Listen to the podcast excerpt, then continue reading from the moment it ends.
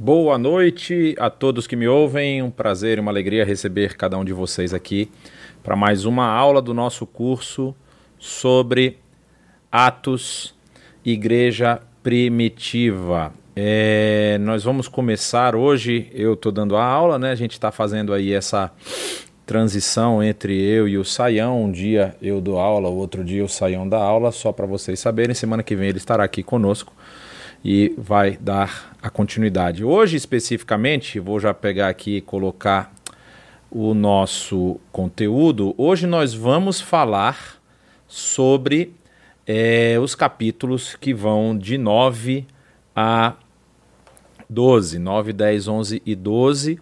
E é importante a gente ver que a história hoje começa a ter aí uma uma mudança de rota, né? uma mudança de rumo. A história vai começar a apontar para a vida e a, a, a obra daquele que vai ser talvez o personagem aí de maior importância no livro de Atos, né? O personagem humano. A gente já falou que a gente eu gosto muito da brincadeira e que é uma brincadeira para mim muito sadia de em vez de Atos dos Apóstolos, como esse livro foi chamado, atos do Espírito Santo. Né? O Espírito Santo é o principal agente de todas as ações na igreja primitiva, mas nós temos aqui agora a entrada, que na verdade não é a entrada, porque ele já estava no capítulo anterior, no capítulo 8, vocês lembram?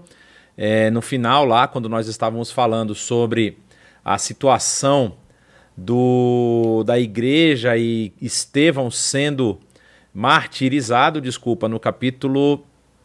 Exatamente, o primeiro verso do capítulo 8 fala né, que Saulo estava ali consentindo na morte de Estevão. É o mesmo nome que continua na história, então não tem como a gente imaginar que está falando de uma pessoa diferente. É o apóstolo Paulo, sim, que nesse momento ainda era um grande perseguidor da igreja. Mas aí, quando nós falamos sobre a a gente já falou sobre o esboço, né, o esboço quiástico que a gente coloca aí a respeito do, das duas obras de Lucas, que é o, o, Evangelho de Lucas e o livro de Atos. Nós estamos falando da igreja em Jerusalém. Na aula passada, nós vimos a igreja já começando a sair da região de Jerusalém, entrando aí para a Judéia e Samaria, né? Como nós vimos, por exemplo, a história de Filipe, quando ele é, é, vai para os samaritanos e depois ele vai até Cesareia e vai encontrar lá com o, o, o eunuco, o chefe da casa da rainha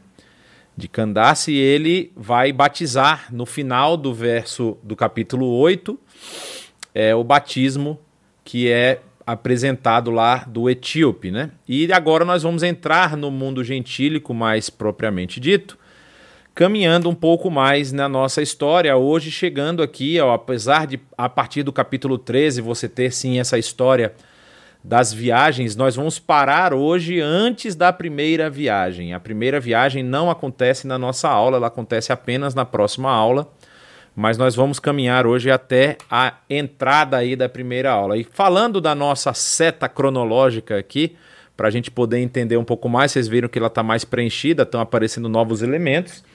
Então, por exemplo, a data da morte de Estevão, ela é tradicionalmente apontada ali pelo ano 34 da era cristã.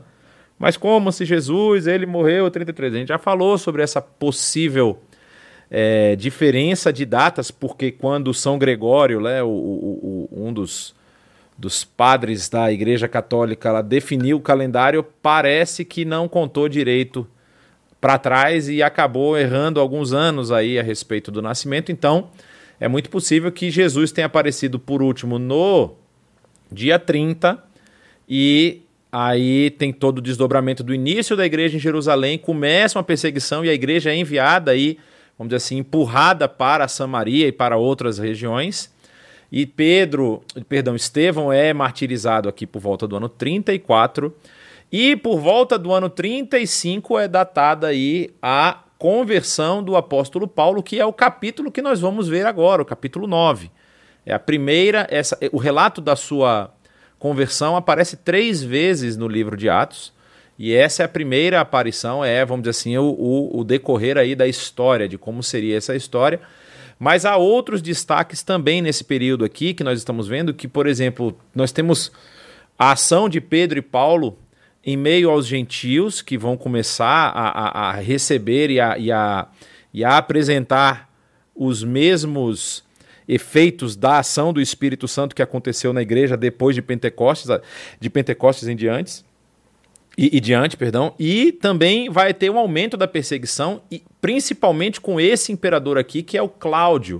O primeiro imperador aqui era Calígula, que nós estávamos falando até então na, na, na, Desculpa, Calígula ele entra no 37, nós falamos do imperador que vem antes dele. E agora nós vamos ver que o imperador Cláudio vai do ano 41 ao ano 54, quando é substituído por Nero. E Nero, vocês sabem que ele fez um arroxo muito grande na perseguição aos cristãos.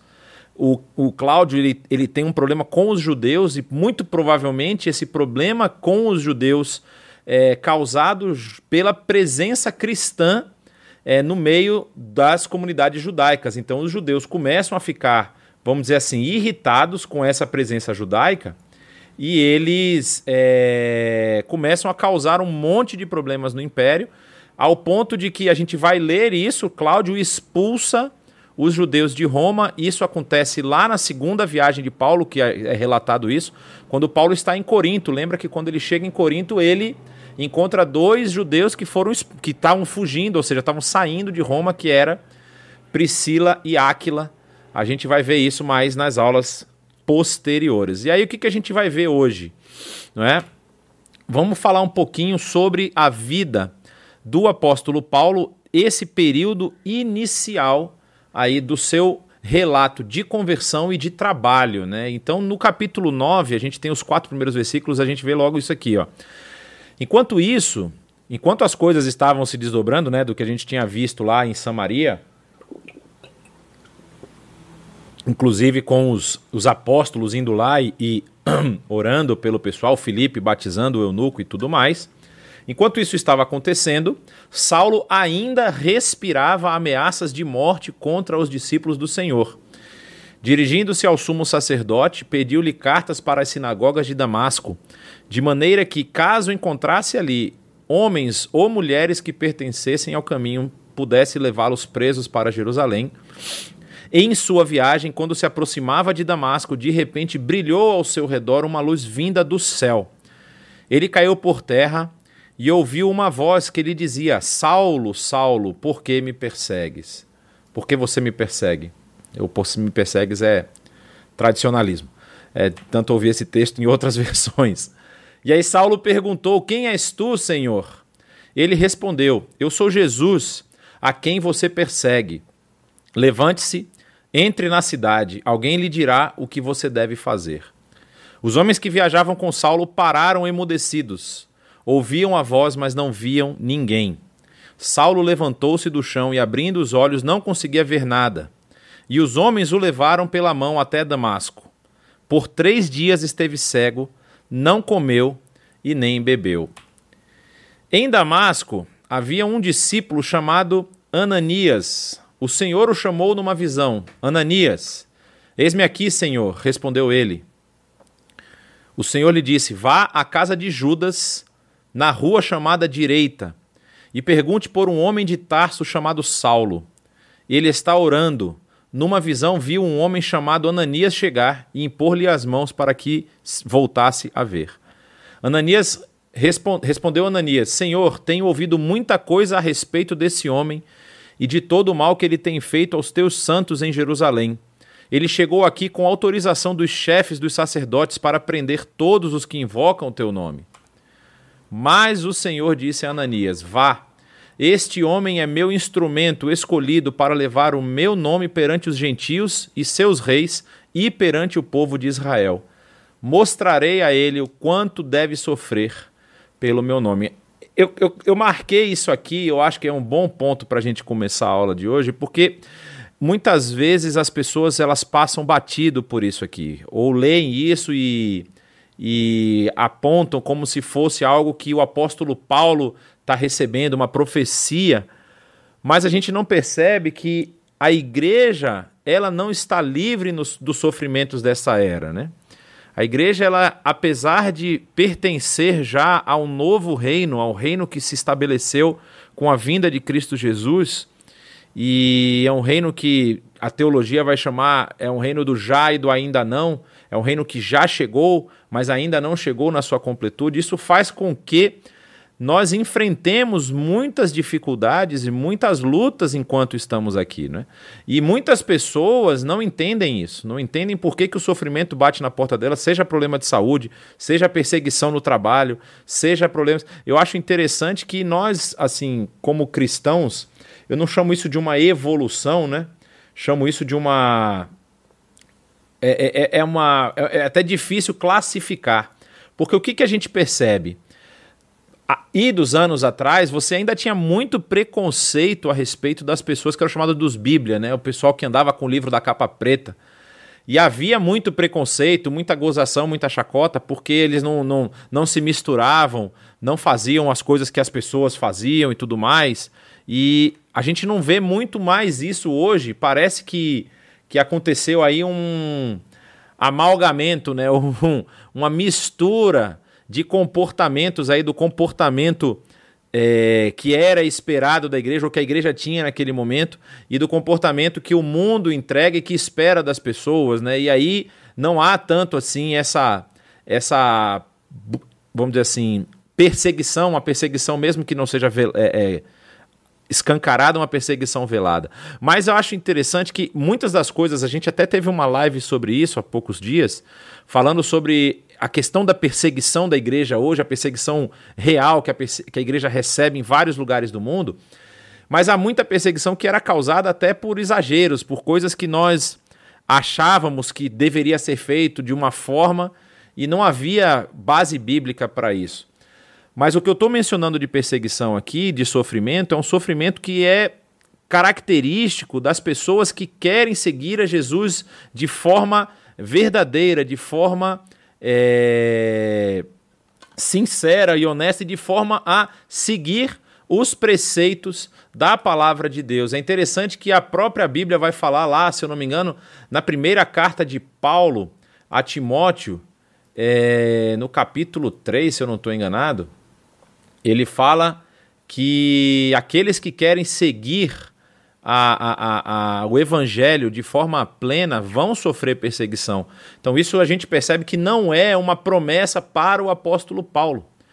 É uma promessa que cai sobre o apóstolo Paulo por conta da vida que ele levou e de, de todo, o, vamos dizer assim, a missão que estava sobre suas mãos, que o Espírito mostrou para ele, ele seguiu e executou a missão, mas isso também vai recair sobre as pessoas que querem seguir o evangelho é, de forma de forma verdadeira. E isso é, isso é, é, importante a gente ter na nossa mente. Isso é importante que a gente não esqueça, porque a gente vai ver isso acontecendo vez por vez. Isso não é, como nós vamos ver, exclusividade do apóstolo Paulo. Eu trago essa imagem de novo aqui só para vocês entenderem um pouco da geografia do que a gente está falando, né?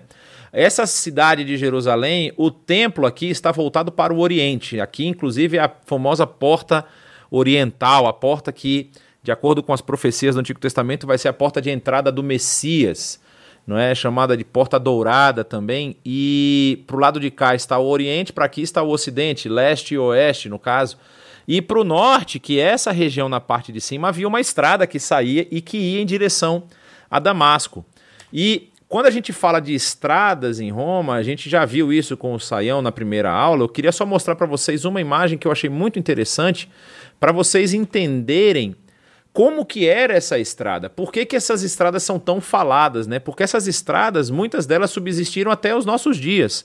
Olha a estrutura que os romanos desempenharam e, e, e desenvolveram ao longo do seu império para poder produzir um, uma rede de estradas que conseguia. É, já colocaram até o texto, obrigado, era 2 Timóteo 3,12. Todos quantos querem viver piedosamente com, em Cristo Jesus serão perseguidos.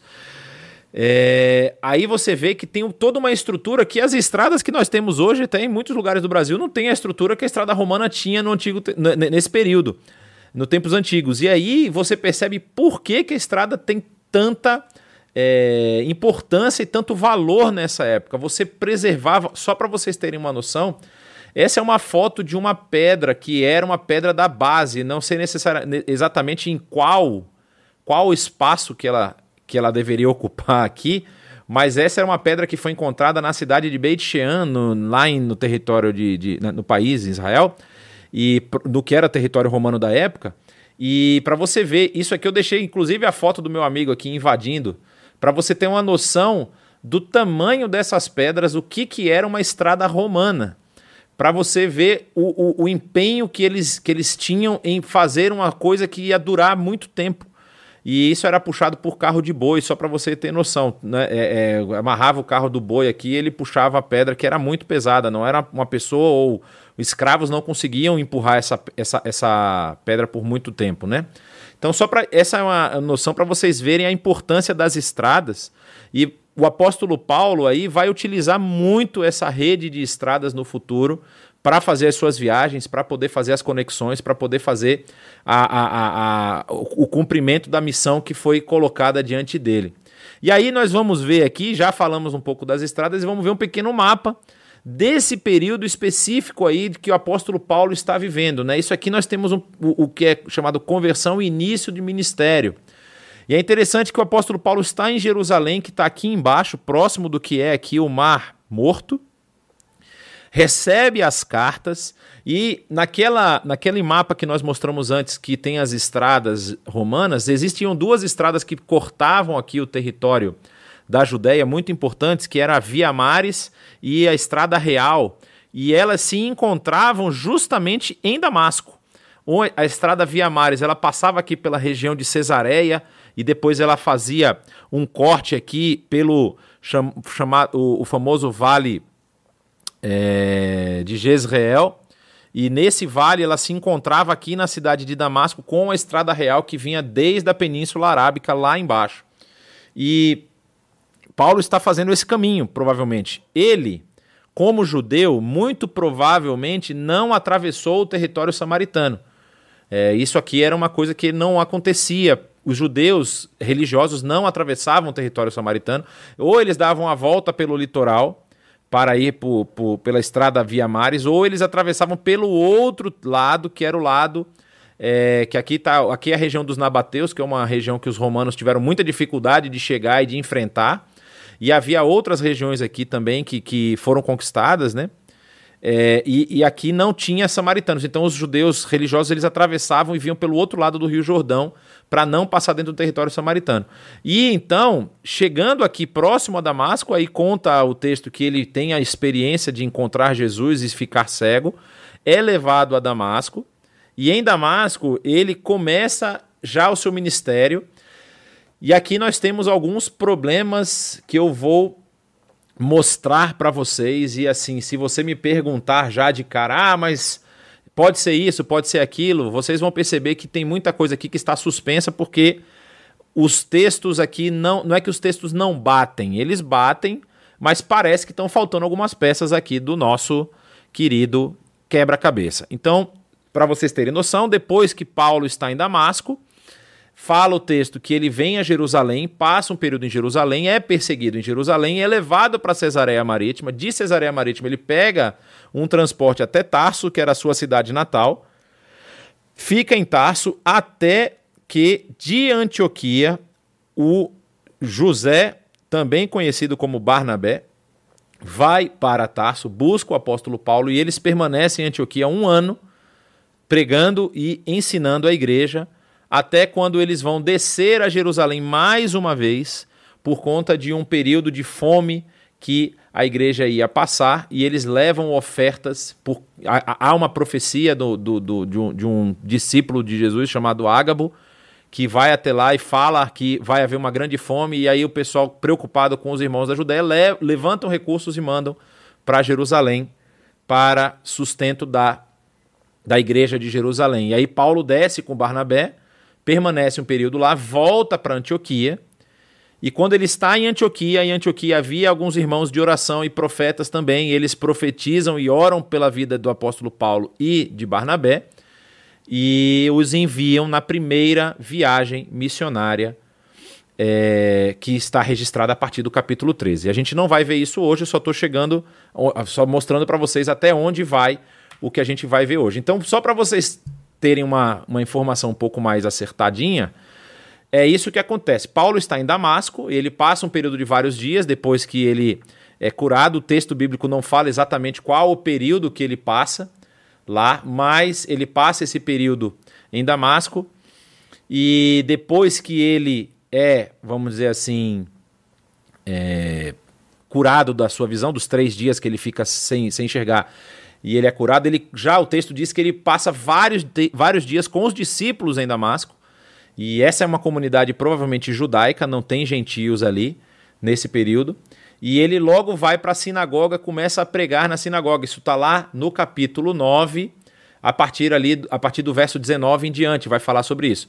E os judeus, eles começam a tramar já pela morte do apóstolo Paulo. Isso já desde o início do ministério dele.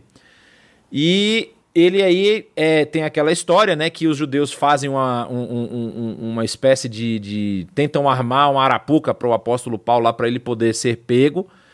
E aí os, os discípulos conseguem descer ele pelos muros da cidade num cesto e ele foge. E aí o texto diz que ele vai para Jerusalém. E aqui nós temos a nossa primeira questão, porque é, Gálatas vai falar que o apóstolo Paulo esteve na Arábia. A maioria dos estudiosos encaixa esse período da Arábia aqui, antes dele ir para Jerusalém. É, ele vai para a Arábia e depois vai para Jerusalém. Esse é o que a maioria dos estudiosos acredita. Há aqueles que falam que não, que ele vai para Jerusalém, aí lá em Jerusalém ele não é bem recebido, aí o texto bíblico vai falar sobre isso. Inclusive, é... Barnabé é quem entra na história lá para poder dirimir ou dissuadir o pessoal de ficar contrário ao apóstolo Paulo, porque ele realmente antes perseguia a igreja. E muita gente achava que ele estava fazendo aí uma espécie de. Ele era uma espécie de espião, né? E na verdade é, ele tinha tido essa conversão genuína e as pessoas não estavam acreditando. Aí o que, que acontece? Ele é levado por Barnabé na presença daqueles que estão lá e acaba é, depois sendo levado para Cesareia e, e, aí o texto continua. Então, por conta dessa continuidade pós-Jerusalém, né, Jerusalém fala que ele foi para Cesareia e de Cesareia que ele foi para Tarso e de Tarso depois voltou para Antioquia. Então, por conta dessa continuidade, é esse o período que eles encaixam a ida de Paulo para a Arábia. E é interessante porque Nesse período aí que se fala da Arábia, mas exatamente não é a Península Arábica, não se sabe ao certo qual o lugar é, exato dessa, dessa estadia do apóstolo Paulo, mas ele é, é nesse período que eles também acham que tem aquelas experiências de ser elevado aos céus. Eles falam de uma possibilidade de quanto ele estava lá, sendo inclusive provavelmente ensinado e, e tendo o seu período é, é, é, com Jesus, algumas pessoas falam que ele passou um período de três anos.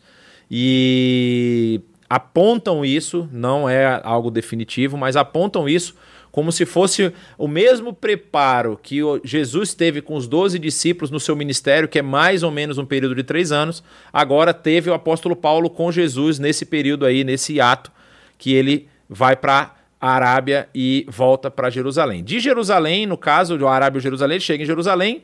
Aí há um período que é meio incerto, né? Não tem exatamente quanto tempo ele passou lá. Lá ele sofre uma segunda tentativa de morte, né? Os judeus agora de fala grega, que ele tenta é, convencer os judeus de fala grega a respeito do evangelho. E depois que ele faz isso, ele é levado para Cesareia, de Cesareia vai para Tarso. Também passa um período em Tarso que não tem no texto bíblico não há exatamente o período que ele passa lá, mas aí acontece que em Antioquia da Síria é, havia um, um grupo de, de, de, judeus cristãos, judeus crentes, que vão para Antioquia e começam a pregar, mas só pregam para os, uh, os judeus de fala a, de, de, de fala aramaica ou hebraica, eles não pregam para os judeus de fala grega. Porém, o texto bíblico vai nos dizer que alguns que vieram de outras regiões, que o texto vai falar que são da região de Cirene e de. Espera aí que eu já vou encontrar. Ah, é, cipriotas e sireneus, de Cirene e de Chipre. Então, judeus que são dessas duas regiões vão para lá e eles falam grego e começam a falar aos gregos, não apenas os judeus agora, mas também aos gregos gentios. E muitos desses gentios se convertem. E aí, por conta disso, e talvez até por conta da origem desses judeus que vão para lá falar do, do evangelho, Barnabé é enviado. Barnabé é cipriota. Barnabé é da cidade de Chipre. Você lembra da música? Era seu nome Barnabé, natural de Chipre. Ele vai para lá e ele encontra um cenário que é muito interessante. Os, os, os próprios é, judeus, os próprios é, gentios estão crendo e se convertendo ao evangelho. E aí, por conta disso, talvez, e aí é conjecturação jonatina, ou seja, minhas conjecturações, por conta do período em que Barnabé passou com Paulo em Jerusalém, e Paulo pregando para os judeus de fala grega, ele talvez encontre em Paulo alguém que pode fazer essa ponte. E aí ele corre lá até Tarso, busca o apóstolo Paulo, ou seja, Paulo está aqui em Tarso num período que a gente diz que é incerto, e ele lá é procurado por Barnabé para se juntar a ele em Antioquia da Síria, não confundir com Antioquia da Síria, que é um pouco mais ao norte, é Antioquia da Síria. E lá em Antioquia da Síria, isso o texto fala, fica um ano pregando o evangelho e formando um corpo de discípulos, e é a primeira vez que os discípulos de Jesus Cristo são chamados de cristãos. Isso está lá no capítulo 11, verso de número 26. E aqui o destino depois, ou seja, você tem um local e o destino para onde eles vão. O destino posterior desse período aqui, de Antioquia da Síria, é justamente é... o final disso aqui, né? Perdão. Porque na verdade aqui no meio eles voltam para Jerusalém para levar as ofertas e depois eles vão ser enviados na primeira viagem missionária. Então esse aqui é um cronogramazinho básico que não tem tempo, né? Só tem informações genéricas a respeito de tempo, mas é um cronogramazinho só para você saber qual é o caminho que, que acontece aí, o que, que acontece com a vida do apóstolo Paulo nesse período inicial é, do seu ministério. E aí nós vamos ver que a missão ela não continua, não, não, não, se, não se volta apenas para os gentios, mas ela continua com os judeus na dispersão. Vocês vão lembrar que quando o evangelho ele sofre a primeira onda de perseguição, e é interessante que ah, tem um texto aqui que fala uma coisa muito interessante a respeito do período que eles estão vivendo e o texto fala que a igreja, nesse momento, estava passando por um período de paz. Não havia tanta perseguição, é, mas havia, na verdade, um período de calmaria, né? E aqui, é, quando ele, é justamente no primeira parte aqui que nós vimos, no período em que o apóstolo Paulo está é, é, em Damasco, e depois, quando ele chega a Taça, aí o texto vai dizer lá no capítulo é, 9, verso 31, a igreja passava por um período de paz em toda a Judéia, Galiléia e Samaria. Ela se edificava e, encorajada pelo Espírito Santo, crescia em número, vivendo no temor do Senhor. E aí nós vemos aqui que quando o apóstolo Pedro vai sair visitando essa igreja, ele viajando por toda parte, Pedro foi visitar os santos que viviam em Lida. Lida é uma pequena, pequena região próximo à região de Jope, que é uma cidade um pouco maior, que está próximo a Cesareia, que era naquele momento a capital do da, da província romana da Judéia ali. Era a capital da província romana. Então você tem aqui três eventos muito interessantes: a cura de um paralítico, ressurreição de uma mulher e a pregação a gentios, aos gentios. Da mesma forma, e aqui eu acho uma questão interessante porque não dá para você colocar coisas sequenciais. Não dá para dizer que isso aconteceu depois do que aconteceu com o apóstolo Paulo. Pode ser que isso aqui estivesse acontecendo e acontecendo enquanto estava acontecendo os eventos lá com o apóstolo Paulo. Então, Enéas é esse paralítico, ele está lá parado. É estava acamado por oito anos, o texto vai dizer. E Pedro fala para ele que ele seria curado em nome de Jesus. Jesus Cristo vai curá-lo. Levante-se, arrume a sua cama. E ele faz isso imediatamente. E todos os que viviam em Lida e em Sarona, que é uma outra cidade, um outro, um outro povoado próximo, o, o viram e se converteram ao Senhor. E o Senhor ia entregando é, cada vez mais pessoas para essa igreja que estava surgindo. Depois o texto vai nos dizer a respeito da, da ressurreição de uma mulher. Paulo, é, Pedro já não está mais nessa região de Lida, ele vai para a região é, de Jope, porque havia uma moça lá chamada Tabita, que era uma discípula, que em grego o nome dela é Dorcas, e nos dois casos o nome significa gazela. É... Informações muito relevantes. Mas enfim, é, Tabita e Dorcas, que é a mesma pessoa, ela estava lá e ela era uma pessoa muito querida pela comunidade. O texto vai dizer que ela fazia muitas ações de ajuda aos necessitados, faziam doações, vendia, vendia, é, produzia vestidos e tudo mais, e vendia e ajudava os pobres. E ela adoeceu e veio a falecer. E quando os discípulos, aqueles que aqui chamados de discípulos, né, são aqueles que também já criam em Cristo Jesus e já estavam no caminho, eles sabem que Pedro está em Lida, mandam pessoas lá chamar Pedro e falam para ele não demorar de encontrá-los.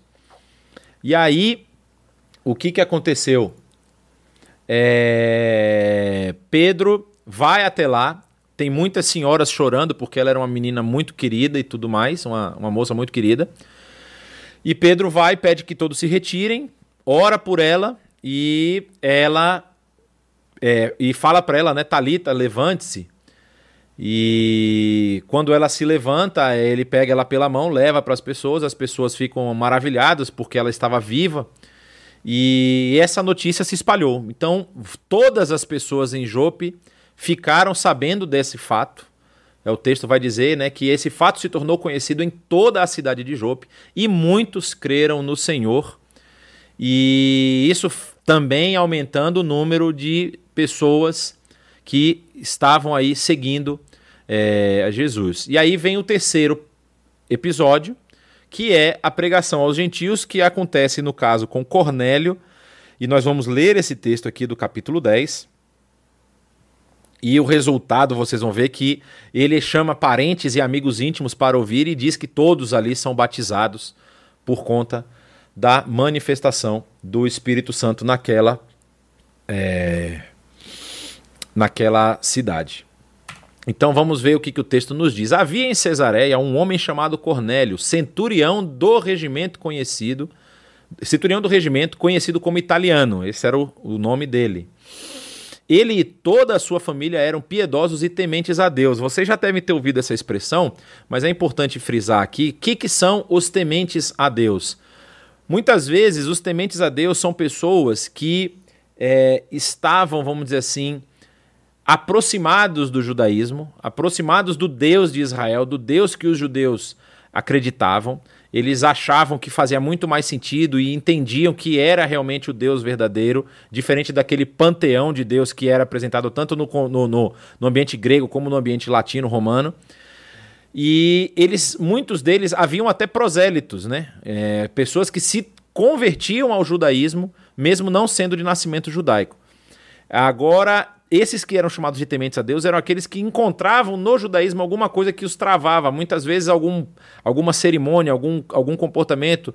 É, poderia ser a circuncisão, poderia ser a questão dos alimentos, poderia ser alguma coisa que eles não, não batiam assim, de, de, de não dava muito certo.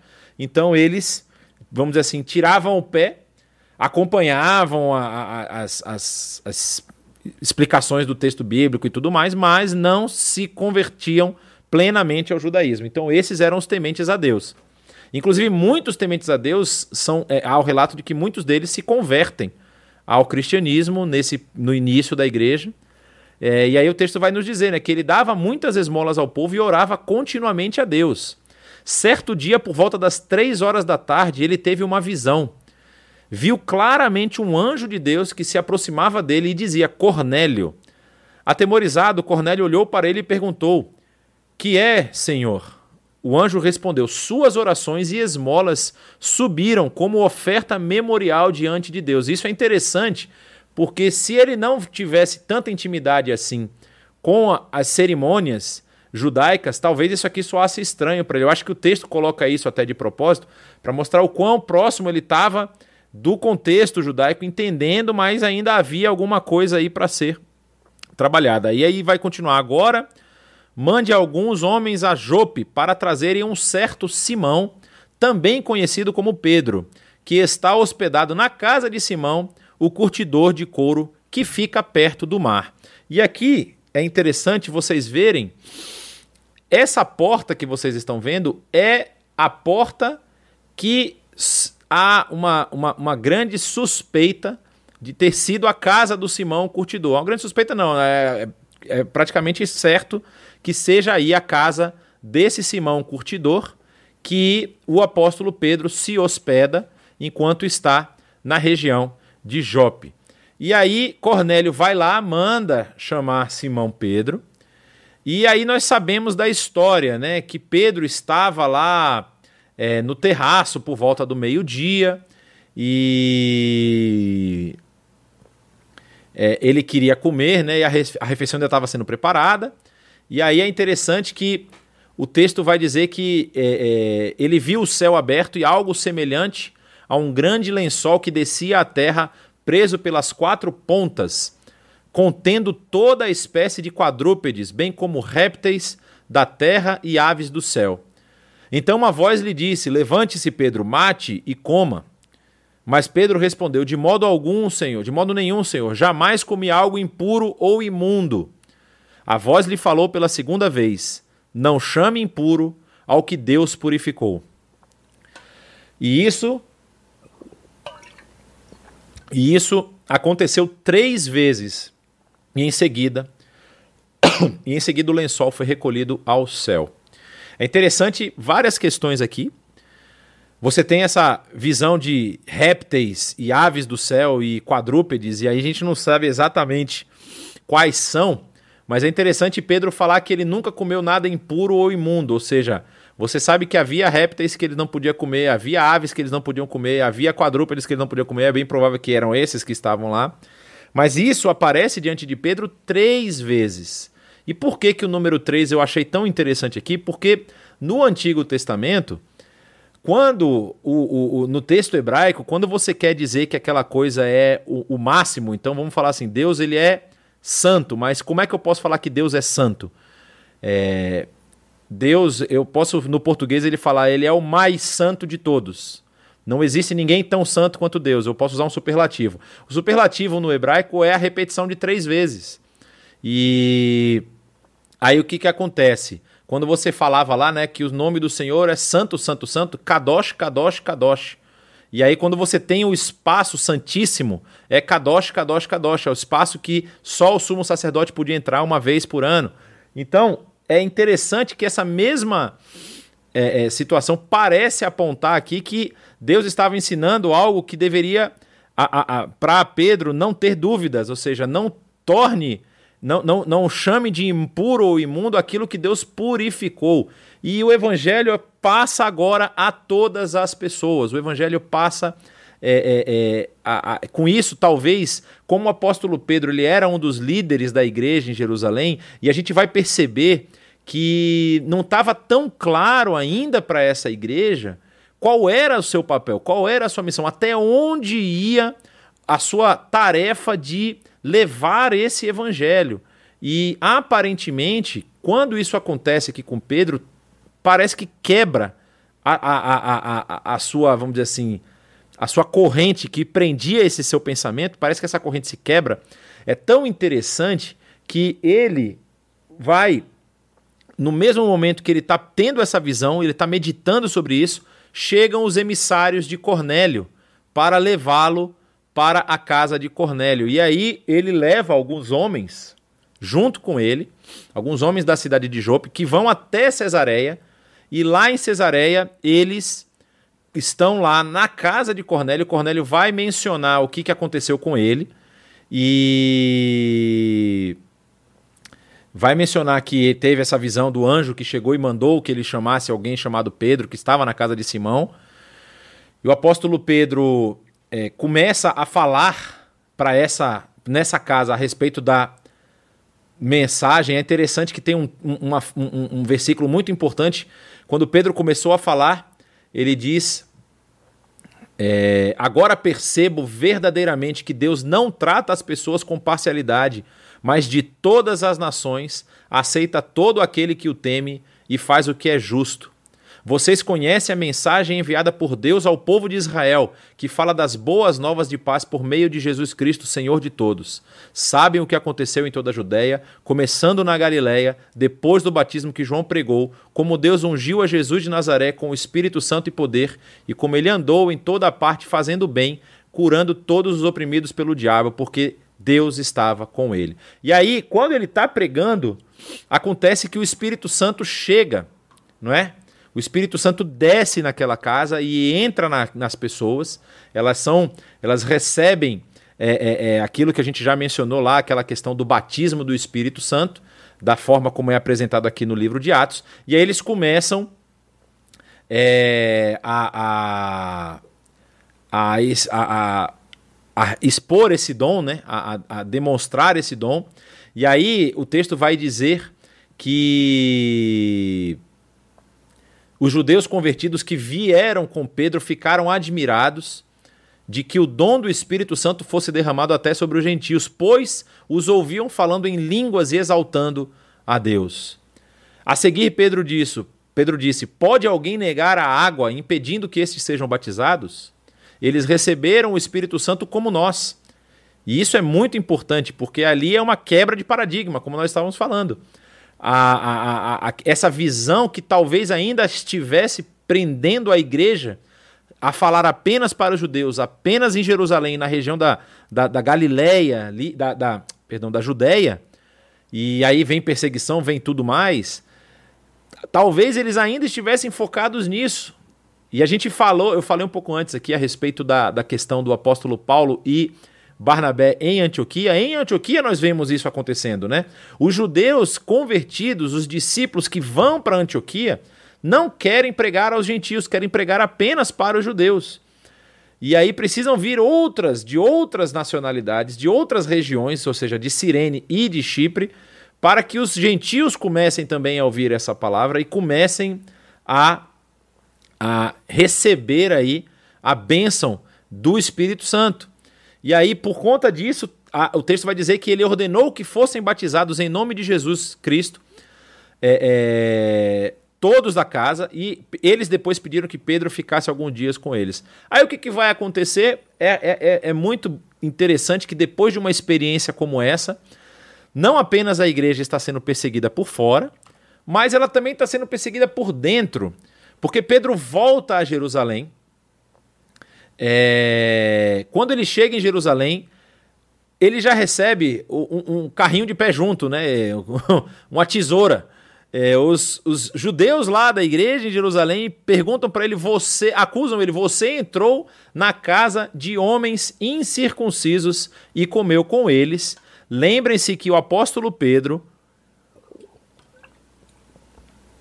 vai ter um entrevero com o apóstolo Paulo, justamente por conta disso, e é, é escrito lá na carta aos Gálatas, quando Paulo chama a atenção de Pedro pelo comportamento dele.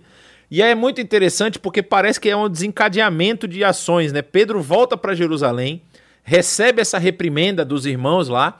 E aí eu coloquei aqui a explicação de Pedro porque é exatamente a história que a gente acabou de ver. Pedro explica exatamente o que aconteceu, como as pessoas lá também tiveram essa manifestação da presença do Espírito Santo, do derramamento do Espírito Santo na vida deles. E aí no final eles vão dizer, ouvindo isso, não apresentaram mais objeções e louvaram a Deus, dizendo: Então Deus concedeu arrependimento para a vida até mesmo aos gentios. Antes eles eram homens incircuncisos, que era um termo muito pejorativo e pesado dentro do judaísmo, que ainda estava arraigado neles, né? Ou seja, eles são incircuncisos, eles são impuros, eles você não pode se envolver com eles. E agora já muda, é um termo mais técnico. Não, agora ele, olha só, Deus concedeu arrependimento até para os gentios. É muito interessante esse, essa mudança aí de, de comportamento do pessoal da igreja. Mas para vocês perceberem que essa perseguição vem até de dentro de casa, né?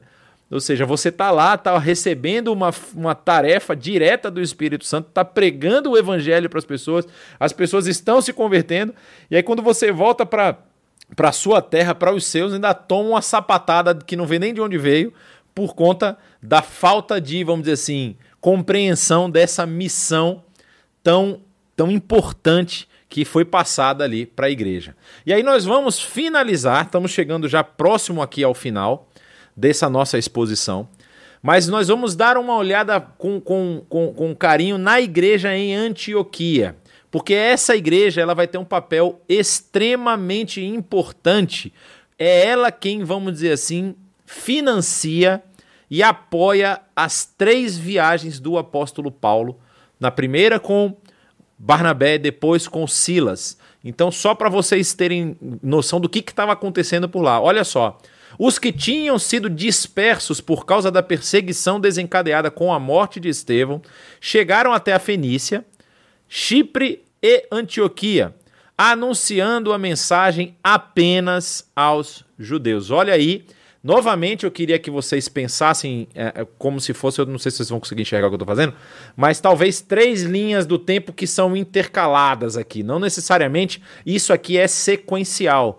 Pode ser que tudo isso, Pedro falando lá para a, a, a, o, o, pessoal em Cesareia, é, depois voltando a Jerusalém, e Paulo lá trabalhando junto com é, Barnabé, no caso Paulo aqui nesse período especificamente ele está aí em, Tarso. E a, tudo isso pode estar tá acontecendo meio que concomitantemente ou com, num período muito próximo. E aí o que, que acontece? Alguns deles, todavia, cipriotas e sireneus, foram a Antioquia e começaram a falar também aos gregos, da mesma forma que o apóstolo Pedro, e isso eu acho uma questão muito interessante.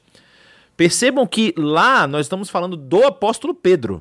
O apóstolo Pedro, que talvez aí com a sua proeminência na igreja em Jerusalém precisava ser aí um defensor. Nós vamos ver que na próxima aula nós vamos entrar no capítulo 15, e no capítulo 15 existe uma, uma situação muito importante, que é o concílio de Jerusalém, justamente a respeito de, desses acontecimentos aqui não é? No Concílio de Jerusalém, que é o primeiro concílio da, da igreja, vamos dizer assim, nós podemos dizer, é, há a pergunta se a, a, a, o que, que deve ser imposto sobre os, os novos crentes que não são de origem judaica. Porque alguns judeus que depois lá o apóstolo Paulo vai ter muitos embates com eles, chamando eles de, de, de, de discípulos judaizantes, não é? Alguns que achavam que precisavam todos os que creem em Cristo Jesus ser convertidos ao judaísmo, estavam impondo as regras comportamentais e alimentares e de todas as outras questões judaicas aos gregos, aos gentios, não apenas aos gregos, né, aos gentios também. E por conta disso, é, cria-se um, um, um problema que Paulo e Barnabé têm de descer a Jerusalém para poder resolver a questão. Mas como eu estava falando, Pedro tem esse papel que talvez tenha sido fundamental para o concílio, inclusive, ou para essa transformação que a igreja em Jerusalém vai passar e que vai ter um desdobramento muito importante na vida e no ministério do apóstolo Paulo futuramente. Mas aqui em Antioquia, são, o texto simplesmente fala que são alguns. É, alguns que tinham sido dispersos, né, cipriotas e sirineus, que espontaneamente vão falar os gregos. É interessantíssimo isso, talvez pelo background desse pessoal, estão vindo de regiões onde talvez as comunidades judaicas não são tão fortes, né, Cirene e Chipre, mas assim, por conta desse, desse pano de fundo mais misturado com o mundo helênico, eles também chegam e pregam aos gregos da região de Antioquia. Aqui os gregos né, são aqueles de fala de, de, de língua grega, né? E aí, é, contando-lhes as boas novas a respeito do Senhor Jesus. A mão do Senhor estava com eles e muitos creram e se converteram ao Senhor. E aí que vem a situação. Notícias desse fato chegaram aos ouvidos da igreja em Jerusalém e eles enviaram Barnabé a Antioquia, novamente fazendo aquela, aqueles, é, é, aquelas inferências jonatísticas, não é? provavelmente porque Barnabé também era de Chipre, ou seja, talvez já tenha o seu conhecimento, o seu, seu pano de fundo ajuda ele na relação com esses que são dessa região. Este, chegando ali, vendo a graça de Deus, ficou alegre e os animou a permanecerem fiéis ao Senhor de todo o coração. Ele era um homem bom, cheio do Espírito Santo e de fé, a música já nos dizia isso. E muitas pessoas foram acrescentadas ao Senhor. E aí vai a segunda inferência, a segunda, vamos dizer assim, o segundo jonatismo aqui, que ele vai buscar o apóstolo Paulo, na minha opinião, porque Paulo também falava aos gregos lá em Jerusalém e vai lá buscar Saulo e quando o encontrou, levou-o para Antioquia. Assim, durante um ano inteiro, Barnabé e Saulo reuniram, se reuniram com a igreja e ensinaram a muitos. Em Antioquia, como nós falamos, os discípulos foram pela, foram pela primeira vez chamados de cristãos. Eu acho interessante uma questão aqui, porque aqui nós não vemos, pelo menos eu não me lembro de uma perseguição direta nesse período dos judeus contra essa igreja. Talvez a igreja, a, a, eles não tivessem tanta força na cidade de Antioquia como tinham em Damasco, não é? Mas nesse momento aqui não há essa perseguição tão escancarada assim, ao ponto de que essa igreja vai se tornar uma igreja missionária logo depois. Ela vai transmitir, ou seja, vai, vai assumir esse papel de igreja missionária, enviando Paulo, enviando Barnabé, depois enviando Paulo, enviando Silas. E depois até Timóteo é, é, apoiado pela igreja em um período. Os pais da igreja, tem muitos pais da igreja que ficam nessa região. É, então é, um, é, é uma região muito importante para o desdobramento e desenvolvimento da, da igreja cristã que está surgindo aí nesse, é, é nesse período. E aí, finalizando, o capítulo 12 vai nos apresentar um, um, trecho, um texto muito importante, que é o texto que vai falar sobre a morte de Herodes e mais um grande milagre livramento que acontece aí na igreja. Nessa ocasião, que ocasião? Aqui é a Páscoa, é o período da Páscoa. O rei Herodes prendeu alguns que pertenciam à igreja com a intenção de maltratá-los e mandou matar a espada Tiago, irmão de João, Vendo que isso agradava aos judeus, prosseguiu prendendo também Pedro durante a festa dos pães sem fermento, que é justamente a, a, a festa da Páscoa. Eu achei interessante ele escrever aqui pães sem fermento e aqui embaixo ele escreve Páscoa. Talvez seja aquela nota de rodapé para uma pessoa que não era tão assim conhecedora do, do, do, do, do judaísmo, talvez, ou talvez conhecedor, mas para os outros leitores, né? Ele coloca a festa dos pães sem fermento e embaixo escreve a Páscoa. Eu achei bem interessante achar essas coisas assim no texto. Tendo prendido, lançou no cárcere, entregando para ser guardado por quatro escoltas de quatro soldados cada uma. Herodes pretendia submetê-lo a julgamento público depois da Páscoa, né? E aí o texto vai nos dizer, a gente vou dar esse salto porque a gente já conhece que é, a, a igreja estava orando e na noite é, é, é, que Heró, na noite anterior que Herodes ia, Herodes ia submeter ao julgamento, ou seja, no dia seguinte ele seria submetido a julgamento público. E aí na noite anterior um anjo vai lá e fala para ele é, acordar, toca em Pedro, fala para ele se levantar, fala para ele vestir as sandálias e é, Pedro vai, segue o, o, o anjo e quando o anjo sai, quando ele sai, o anjo vai embora e Pedro volta para casa lá. Ele até bate na porta, o pessoal não abre a porta achando que é uma crença comum da época, né? Falando, ah, deve ser o seu anjo, como se como se tivesse um anjo da guarda protegendo Pedro que fosse avisar alguma coisa lá na casa.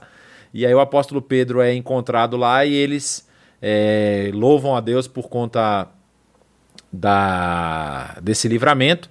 E é interessante que Herodes ele vai lá e tem um grande alvoroço por conta desse, dessa fuga milagrosa. E o, todos os soldados que foram colocados na guarda de Pedro são executados porque não cumpriram bem o seu papel. E aí o que, que acontece? Depois disso, Herodes vai a Cesareia e lá em Cesareia ele permanece um, por um tempo. E o texto vai dizer que ele estava cheio de ira contra o povo de Tiro e de Sidom. Contudo, eles haviam se reunido e procuravam ter uma audiência com ele. Tendo conseguido o apoio de Blasto, homem de confiança do rei, pediram paz porque dependiam das terras do rei para obter alimento. No dia marcado, Herodes, vestindo seus trajes reais, sentou-se em seu trono e fez um discurso ao povo. E eles começaram a gritar: É a voz de Deus, não de homem.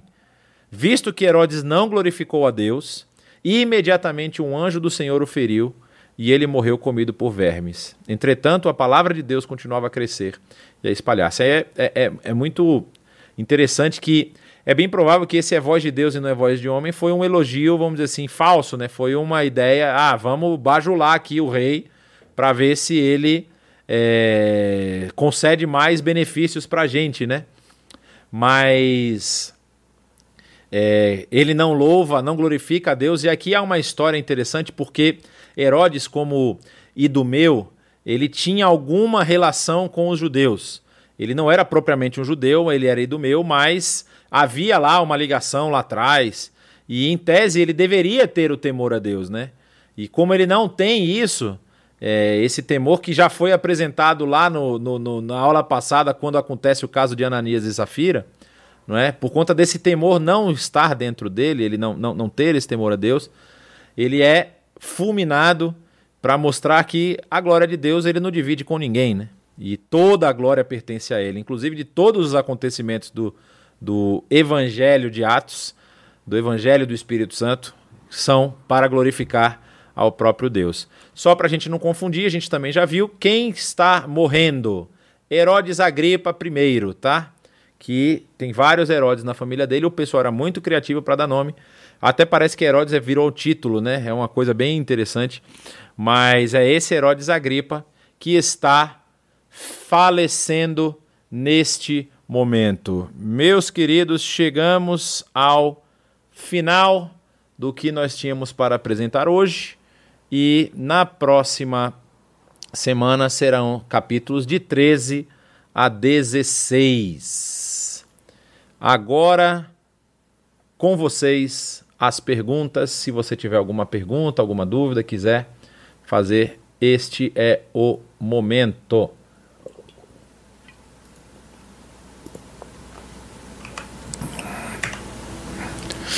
Vamos dar uma olhada aqui. Temos alguma pergunta? Ah, sim, Deus continua, amém. Nessas viagens, Paulo usava que tipo de transporte, Grato? Olha, ah, existem vários tipos de transporte diferentes. Sabe-se que ele usava, ele caminhava bastante. É, havia caminhar, é, muita gente fazia isso, ia a pé mesmo. É, essa, essa Pax Romana que permitia que as pessoas. Não é que não havia assalto, não havia roubo, mas assim, era bem menor e elas eram, eram estradas que eram utilizadas pelos próprios soldados, né? Então, se houvesse alguma denúncia de roubo e tudo mais, as pessoas eram executadas, era tudo na base da força. Então, havia muita segurança. É possível que ele tenha usado transportes assim, é, até carruagens e tudo mais, e cavalo, né? Cavalo também era muito utilizado para fazer viagens mais longas. Mas o principal meio de transporte, que eu acho que é o mais rápido, é embarcação. É, transporte é óbvio que se você vai de Jerusalém para Damasco, não tem barco que anda por terra, então não adianta. Mas se você vai de Jerusalém para as terras da Europa ou para as terras da Península da Anatólia, lá na, na, na, na região da, da da Ásia Menor e, e, da Ásia Menor não, desculpa, da, é da Ásia Menor mesmo, da, da, da, das colônias romanas que ficam por ali, barco com certeza era o transporte mais rápido e eles utilizavam muito o porto de Cesareia. Você viu aí no a gente viu no texto que o apóstolo Paulo é levado para Cesareia e depois ele vai para Tarso, provavelmente numa embarcação que estava indo para aquela região. Então, são essas as principais formas de transporte é, da época. Cornélio era um prosélito do judaísmo? Não. Se ele fosse prosélito, muito provavelmente o texto teria apresentado ele como prosélito. Ele era o que a gente chama de temente a Deus, que é aquele que nós já falamos aqui, tinha muito apreço e muita proximidade dos preceitos do judaísmo, principalmente no que tangia a questão de, de, de Deus, do seu papel da sua importância em contraste direto ao panteão, não é? aos panteões, bom plural para você saber pegar trava-língua, é, é, aos panteões que haviam tanto no mundo grego quanto no mundo romano. E aí você tem um Deus que é criador de todas as coisas. Então muita gente achava essa ideia muito mais, vamos dizer assim, que fazia muito mais sentido do que essa ideia de um Deus fazendo cada coisa e os deuses brigando entre si e tal. Sem contar que esse Deus ele era um Deus misericordioso e amoroso. Então, isso o judaísmo também acreditava, né? né? Por conta dos, do que os profetas já tinham falado, dos ensinamentos da Torá e tudo mais. Então, esse judeu, esses, esses que eram é, próximos aí do judaísmo, os chamados tementes a Deus, eles não, não, não se convertiam plenamente ao judaísmo, mas eles tinham essa, é, é, essa proximidade com os da com, com o, o, a, a, doutrina judaica em si, mas não eram convertidos não. Hum. Nesse período da aula de hoje, boa pergunta. Nesse período da aula de hoje, o Novo Testamento já estava completo? Não, não estava. Não. É, a aula de hoje nem cobriu nenhuma das cartas do apóstolo Paulo. Vamos chegar a falar logo só, só para a gente entender. É, na aula de hoje, no que nós vimos hoje, nada estava escrito. Nada, não é? Eu vou até voltar aqui para a gente dar uma olhada num slide especificamente, é que ele vai ajudar a gente a entender melhor o que, que nós estamos vendo. Olha só, o que nós estamos falando o que nós falamos, na verdade, na aula de hoje é. Ah, deixa só eu pegar aqui o apontador.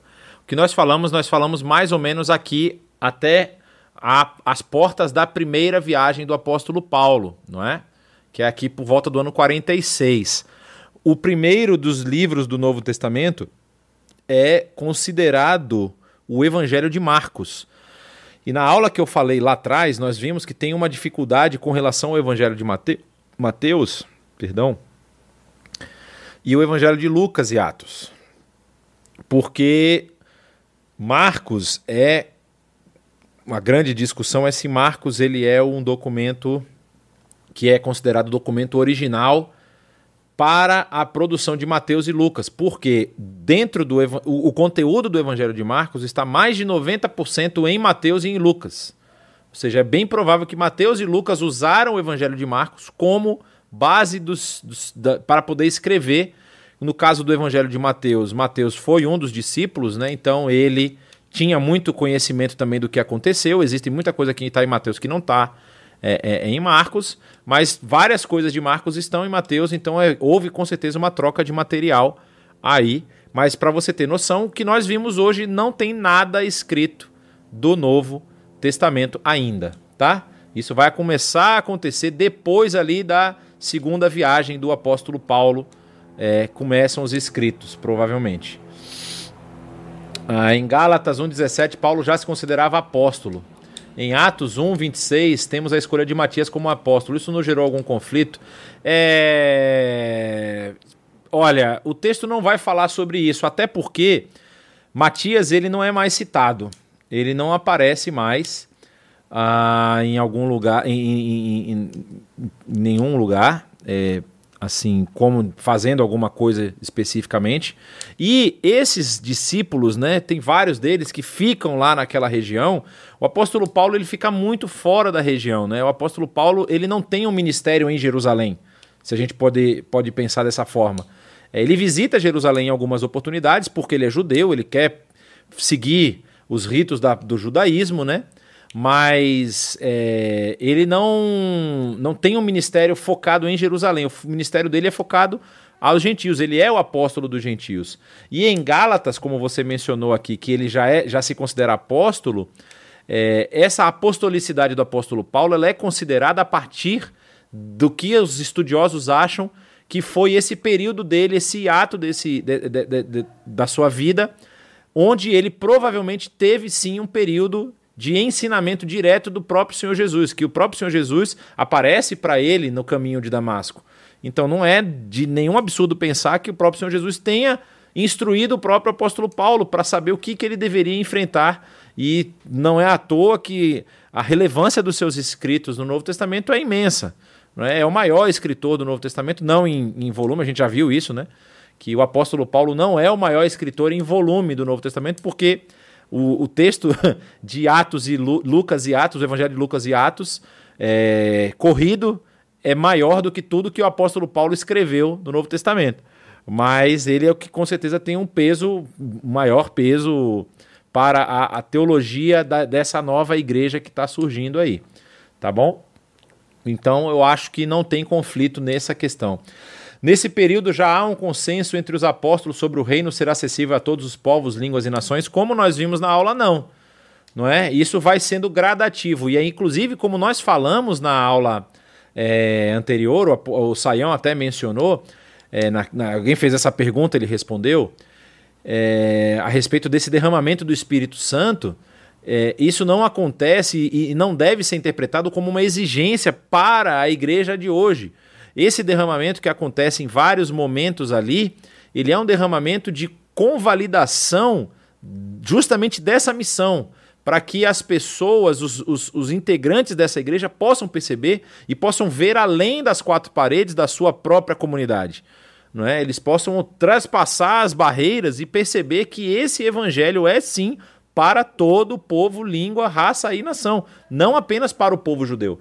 Então acontece como aconteceu, nós vimos aqui, os gentios lá em Antioquia é, recebendo o evangelho, acontece com os samaritanos, como nós vimos na aula passada, e acontece na casa de Cornélio, um, um, um fator. Aqui eu vou, vou, vou gerar uma polêmicazinha, porque eu acho muito interessante. A, muita gente diz aqui o Cornélio é o primeiro gentil que recebe é, o evangelho como é narrado no texto bíblico. Eu gosto de botar aí uma pulga atrás da orelha e colocar aquele centurião que está lá do lado da cruz no momento da crucificação e ele faz a, a, a, o texto vai dizer que ele reconhece verdadeiramente esse é o filho de Deus. Ele como centurião era um gentil e ele tem esse reconhecimento e o texto vai nos dizer que ninguém pode afirmar que Jesus é Senhor se o Espírito não revelar. Olha que interessante. Será que ele não foi o primeiro a perceber o evangelho? Mas enfim, não vamos entrar nessa discussão. Primeiro que eu não tenho resposta, eu só estou criando confusão, mas a questão aqui é justamente essa. A, a, a, a, assim, a, ampliação do, da visão dos apóstolos e também dessa igreja vai acontecendo gradativamente. Para vocês terem uma ideia, João, pelo que se sabe, tem, tem dois casos, né? Mas João, pelo que se sabe, é o único dos apóstolos que não morre martirizado porque ele morre de velho, lá na cidade de Éfeso barra Patmos, né? Pode ter morrido lá o cara. Mas ele é o único que não morre. É... que não morre é, sendo martirizado. Todos os outros são martirizados, de todas as formas que vocês imaginarem, e todos os outros são martirizados longe de Jerusalém, não é? É, há vários casos. No caso aqui nós temos é, Tiago, irmão de João, que foi morto lá por Herodes, é, que era um dos apóstolos, mas tem. Os relatos são vários. É, você tem Natanael, você tem gente que vai para a Índia que morre depois, você tem gente que morre queimado. Então tem todo tipo. É, isso, isso assim, eu estou juntando os, os relatos da, que a tradição barra a patrística aponta. Não há nada escrito no texto bíblico a respeito dessas, desses martírios, porque isso acontece depois, tá? Mas, respondendo a sua pergunta, sim, isso vai acontecendo gradativamente. Nessa época ainda havia, não havia esse consenso. É... O cãozinho é cristão, ele sempre está nas lives, tá? Ele está aqui nesse momento. Cadê? Deixa eu ver se eu aponto. Ah, tá aqui. Ele sempre participa. Vamos continuar. Mesmo Ananias tendo direções específicas, ele argumentou com o Senhor. Saulo deveria ser implacável. Qual o real impacto dessas autorizações dos chefes dos sacerdotes? É, olha, você tem que lembrar de uma coisa. É, você lembra que as autorizações lá eram. Eu, eu vou fazer um, fazer um breve. vou fazer um breve, uma breve digressão aqui, pessoal. É, aliás, muito obrigado pelas perguntas, tá? as perguntas são fenomenais. É... O que, que eu tava falando? Deixa eu reler a pergunta aqui. Que eu, entrou uma outra pergunta, eu pensei na outra resposta, deixa eu voltar aqui. Tá, ele era pra cá. Então, o, os chefes dos sacerdotes não possuíam, isso é muito importante a gente lembrar, até no caso de Jesus, os chefes dos sacerdotes não possuíam autoridade para matar ninguém. Ninguém. É, eles precisavam sempre da autorização de Roma. E Roma fazia isso, obviamente, por uma questão de controle, para que não virasse depois um pandemônio do povo querendo se matar no meio da rua. E aí os soldados terem que entrar no meio da briga e acabarem também perdendo alguns soldados. Então era, exigi é, era proibido qualquer pessoa matar qualquer pessoa só porque queria matar aquela pessoa. Porém, vocês vão lembrar do julgamento de Jesus. Jesus ele é levado, é preso, ele foi julgado, foi um julgamento muito rápido. Mas no caso de Pedro e no caso de Paulo, que nós vamos ver lá no final do livro, é... havia o um encarceramento e as cartas, as, as autorizações que ele havia recebido eram autorizações de encarceramento. Os cárceres não eram nada bonitos, então ninguém queria passar por isso, não é? E aí havia esse medo, esse, o que, que aconteceria com eles? Eles poderiam ter, ter um julgamento, vamos dizer assim, fake, que nem o de Jesus, né? que o julgamento que eles acharam lá, as testemunhas, para dizer que ele estava blasfemando, e aí, com, por conta da blasfêmia, ele seria condenado. Mas, assim, é, esse, esse medo aí era porque Paulo provavelmente tinha um sucesso muito grande em fazer isso. Não é? Paulo, ele provavelmente ele tinha. É, é não deveria ser uma pessoa fácil, não é? Assim, ter, teria alguma certa autoridade e deveria ter gente que caminhava com ele. E ele tinha sucesso em prender as pessoas e levá-las presas, perseguindo muitas pessoas. Então o medo era natural de Ananias. Não é? Mas ele não tinha autoridade para executar, isso não podia. Ele teria de levar as pessoas, as pessoas serem julgadas, e dentro do julgamento da religião, é, os, os líderes precisavam ainda da autorização de Roma para poder executar. É interessante que isso me fez lembrar de João capítulo 8, quando Jesus é levado lá, é, as pessoas, os líderes levam aquela mulher que foi pega em adultério para Jesus condená-la, e eles não poderiam, em tese, apedrejar, não é? Porque eles precisariam da autorização de Roma para fazer isso. Mas talvez, colocando Jesus ali contra a parede, óbvio, Jesus ele dá a saída pela tangente, né? É muito fenomenal aquele texto. Mas, assim, talvez ele já tivesse, ó, até o Rabi, aí o Rabino já, já autorizou, levantaria mais elementos, né? A gente sabe que foi. Eles estavam armando uma, uma arapuca contra Jesus. Mas é, é, é, não havia essa autorização. Então, só para deixar claro né, que eles, o apóstolo Paulo precisava prender, e aí, para julgá-los, que teria de levá-los a Jerusalém.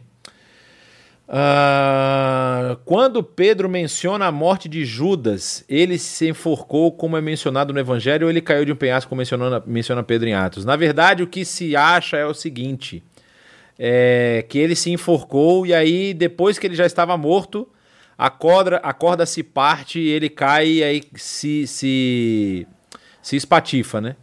E aí tem as suas vísceras espalhadas. É isso que se imagina. Mas realmente, realmente, sendo bastante sincero, não dá para saber exatamente, mas é bem provável. O, o que o texto diz no, no, no, nos evangelhos é que ele se enforca, né? Agora, a, a, esse enforcamento, você imagina o que, que seria esse enforcamento? Não é você ter de lidar com um morto, você ter que chegar perto, você se, se tornar impuro porque você vai tocar num cadáver. Então, assim, é bem, bem possível que as pessoas que talvez tivessem visto ele se enforcar não mexeram, deixaram ele lá até ele apodrecer e ser comido, né? Pelos bichos, pelas feras selvagens, mas como o apóstolo Pedro vai mencionar, ele cai lá, é, é ele, ele se espatifa e, e, as suas vísceras são espalhadas, né? Uh, essa expressão foi comida por vermes. Poderia explicar, se possível, Olha, eu não, não sei como eu posso explicar melhor essa, essa, essa, essa questão, não. É, ele morreu, Aí não se sabe se ele morre por alguma questão que é, é, os vermes internos fazem com que ele morra, né? Você sabe que você pode desenvolver vermes e tudo mais, né? Ou se ele foi comido por vermes quando foi enterrado. O texto simplesmente coloca isso para dizer que é uma morte, é, é, é, vamos dizer assim, como é que eu posso falar? É uma morte ruim, né? É uma morte é, é interessante ver que o texto menciona Visto que Herodes não glorificou a Deus, imediatamente o anjo do Senhor o feriu, e ele morreu comido por vermes. Não necessariamente ele morreu imediatamente. O que aconteceu foi que ele foi ferido imediatamente. Mas isso não, não quer dizer obrigatoriamente que ele naquele momento morreu. Não é? Pode ser que os vermes tenham se desenvolvido nele, ele tenha tido lombriga e morreu. Mas é difícil a gente afirmar alguma coisa aqui além disso, porque o texto não deixa, não, não dá clareza a respeito do que, que aconteceu com o nosso querido Roró Herodes. Tá bom? Uh, é possível a explicação para o conhecimento que Tiago, meu irmão de Jesus, tinha para saber tanto, bem como seria da Igreja de Jesus, sendo que sua família era muito simples? Olha, não necessariamente era uma família muito simples, né? Porque até porque é, a gente pensa assim, ah, é Jesus ele era carpinteiro, filho de carpinteiros, mas eles passavam pela educação formal dentro do judaísmo e era importante que a criança soubesse ler, porque ela precisava ler a Torá no seu bar mitzvah e também se desenvolvia, né? Tinha os encontros nas sinagogas todos os sábados, iam em Jerusalém uma vez por ano, ou pelo menos, é, pelo menos uma vez por ano, mas o ideal era que fossem as três festas e tudo mais. Então, assim, é, não necessariamente a pessoa ser simples financeiramente, ter um, um, um, recursos financeiros é, baixos, significava que eles não eram. É, não tinham alguma escolaridade nesse sentido. Né? O judaísmo sempre valorizou muito essa parte do ensino. Né? E então, é, não, ele, ele realmente. E tam, também tem o caso, a, o período desde a conversão é, da, do, de Jesus, da família de Jesus, né? Que a família de Jesus sempre é aquela família que fica meio assim, um pé lá, um cá e tudo mais. E até o período da ascensão de Jesus e do início ali da igreja, ele pode. Ele, a gente não sabe exatamente quantos anos se passam ali, né? Mas é muito provável que Tiago, é, porque Tiago não é mencionado também como sendo um dos apóstolos, mas esse Tiago que o pessoal afirma ser o Tiago, irmão de Jesus, é, pode ter crescido muito na, no próprio convívio com os discípulos. É uma possibilidade. O texto também não nos dá essa resposta tão clara e tão direta assim, né? É, eu tô eu tô tentando ler aqui. Como recompensa do seu pecado, Judas comprou um campo, ali caiu de cabeça, seu corpo partiu-se ao meio, suas vísceras se derramaram. Todos em Jerusalém ficaram sabendo disso. É. É, eu tava, fui, fui responder a outra pergunta aqui. Eu achei interessante a pergunta, fui ver se eu achava alguma coisa. O texto só fala isso, né? Não, não, não dá muita margem para a gente poder é, saber alguma coisa além disso. Tá ok? Ah, domingo maravilhoso pela manhã celebração. Amém. Bom, meus queridos, é, espero ter respondido as suas questões e espero que vocês tenham aproveitado bastante a aula. É, na semana que vem, como eu já falei, o Saião dá continuidade aqui ao nosso curso, falando sobre os capítulos de número 13 ao número 13, 14, 15, 16. Eu quase não sabia fazer conta agora. É, e espero vocês na semana que vem. Quem quiser o Saião deu uma breve explicação hoje, mas eu vou falar aqui de novo. Esse curso ele estará disponível de, no YouTube sem custo. As aulas vão estar disponíveis no YouTube para todo mundo que quiser assistir. Mas quem quiser receber uma certificação, quem quiser também é, ter acesso aos conteúdos e tudo, e precisa entrar em contato com a faculdade teológica, que lá você vai fazer, esse curso vai ser certificado pela teológica. Se você não tiver o contato da teológica, pode entrar em contato aí com o telefone da conexão, não é? Que a gente pode encaminhar a, o, o número lá para o pessoal. Tá ok, meu povo? Deixa só eu fazer uma coisa que eu deveria ter feito antes, mas. Uh, só para vocês poderem verificar que este é o bendito do telefone da teológica. Então, se da teológica, perdão, da, da conexão, esquece tudo que eu falei.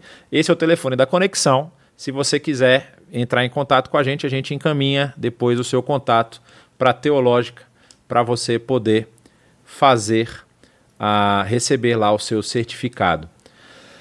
Um forte abraço, Deus abençoe a todos, uma boa semana e a, na semana que vem a gente continua o nosso curso. Valeu, um abração a todos.